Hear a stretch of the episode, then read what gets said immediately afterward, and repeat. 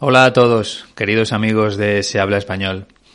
Ya sé que este fin de semana no toca episodio nuevo del podcast, pero quería estar cerca de vosotros en estos momentos tan complicados que estamos viviendo. No sé si lo sabéis, imagino que sí, pero aquí en España llevamos ya una semana en estado de alarma. Eso quiere decir que el gobierno central ha tomado el control de todo el país, porque normalmente las comunidades autónomas en las que se divide España tienen determinados poderes o atribuciones, por ejemplo en sanidad o en educación. Pues bien, desde hace una semana el presidente del gobierno, Pedro Sánchez, eh, se dirigió a toda la población y nos dijo que ponía en marcha el estado de alarma, de tal forma que ahora mismo todo el poder lo tiene el gobierno central. Además, ya se han tomado medidas importantes, por ejemplo, eh, no hay clase ni en los colegios, ni en los institutos, ni en las universidades una medida que ya eh, se implantó antes en otros países y que se copió aquí en España. Inmediatamente también cerraron bares, restaurantes, cualquier eh, lugar donde pudiera reunirse una gran cantidad de gente para evitar nuevos contagios. De hecho, ahora mismo, pues en la calle solo están abiertas las tiendas de comida y también las farmacias para comprar medicamentos. Poco más hay ahora mismo en la calle, entre otras cosas porque tampoco se puede salir.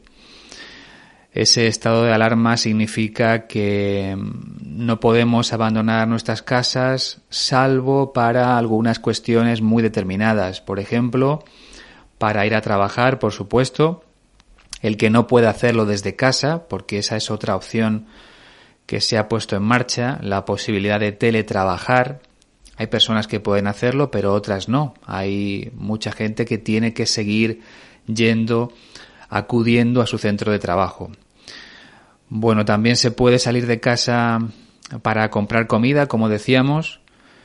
Y bueno, si tienes una mascota, si tienes un perro, puedes bajar unos minutos a la calle con el perro y también puede salir para cuidar a personas mayores. Por ejemplo, eh, en mi caso, mi madre tiene 82 años, podría salir a hacer la compra para ella, llevársela a su casa y volver después a la mía. Porque, bueno, ahora mismo la policía, incluso el ejército, está realizando controles, tanto en la calle como en carreteras, para que la gente no salga de casa sin motivo. Por ejemplo, no sé si habéis visto últimamente en redes sociales algún vídeo de gente que sale a correr, a hacer deporte a la calle, pero ahora mismo está prohibido. Y ya se han producido incluso detenciones aquí en España por ese motivo. Bueno, en cuanto a los números, pues eh, imagino que ya los conocéis todos. Eh, aquí en España, por ejemplo, los últimos datos que tenemos, eh, estoy grabando hoy sábado 21 de marzo a las 12 y 40 de la mañana y los últimos datos que he visto hablan de casi 22.000 contagiadas, 22.000 personas contagiadas en España, personas que han dado positivo en el test porque en realidad hay más personas contagiadas. Lo que pasa es que, eh, al menos aquí en España, no le hacen el test, no le hacen la prueba a todo el mundo que tiene síntomas. Si tienes fiebre, tienes tos, pero no estás grave, pues te quedas en casa, eh, te va llamando el médico todos los días, pero ni siquiera te hacen la prueba para saber si tienes COVID-19. Bueno, como decía, son casi 22.000 personas contagiadas de manera oficial, según datos del gobierno, y en total 1.117 fallecidos. 1.117 fallecidos. Son números muy alarmantes. Tenemos en cuenta que en China el número de personas que han muerto hasta ahora es de 3.261 y bueno, pues eh, sobre todo en este momento eh, quería mandar un fuerte saludo, mucho ánimo, un gran abrazo a todos los amigos italianos, porque allí el número de personas fallecidas ya supera las 4.000. Es, es increíble, ¿no? Es, es un dato tremendo. Entonces, bueno, si me he decidido a grabar este mensaje para todos, eh, fundamentalmente es para ellos, ¿no? Para los amigos italianos.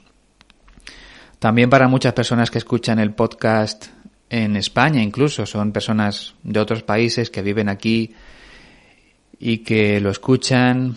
Nuestra curva sigue creciendo, por desgracia, y el número de fallecidos aumenta día tras día. Ojalá eh, seamos capaces de, de, no llegar a ese número de fallecidos que tienen por desgracia en Italia. ¿no? Desde aquí un fuerte abrazo para ellos, también para los oyentes de China, que fueron los primeros en sufrir este gran problema y que afortunadamente, según las noticias que nos van llegando, pues han conseguido pararlo. Al menos eso es lo que escuchamos aquí en España. Hay otros países eh, con un número de muertos muy alto, por ejemplo en Irán, más de 1.400 personas han fallecido ya. En Francia son más de 400. También un fuerte abrazo para, para ellos. Y bueno, en otros países quizá está llegando después, sobre todo en América, pero ya en Estados Unidos, por ejemplo, han superado los 250 muertos y creo que, bueno, esta misma mañana he estado escuchando un podcast de un programa de noticias de Estados Unidos y parece que empiezan a tomar medidas importantes, medidas drásticas para intentar cortar los efectos del COVID-19. Bueno, eh, como os decía al principio, simplemente quería grabar este mensaje para enviaros mucho ánimo a todos. Son momentos difíciles. Estamos todos metidos en casa, haciendo lo que podemos, cuidando de nuestras familias, que es lo único importante en estos momentos. Bueno, tened en cuenta las recomendaciones, por favor, todos. Eh, el uso de mascarillas, si es posible, de guantes, lavarse muy bien las manos en todo momento, porque el jabón, pues hace que ese virus que podamos tener en las manos eh, se destruya. Eso es fundamental. Y como os decía, cuidad mucho de vuestras personas mayores, sobre todo porque es un grupo de riesgo, pero también de, de, todos, ¿no? Porque al menos aquí en España se han producido casos y de personas incluso fallecidas, no muchas, pero algún caso hay de gente pues de treinta y pocos años, cuarenta, bueno, eh, tenemos que cuidarnos todos y especialmente nuestras personas mayores porque ellos nos cuidaron cuando nosotros lo necesitábamos. Así que mucha fuerza para todos y mucho ánimo. Nos escuchamos la semana que viene. Un abrazo. Adiós.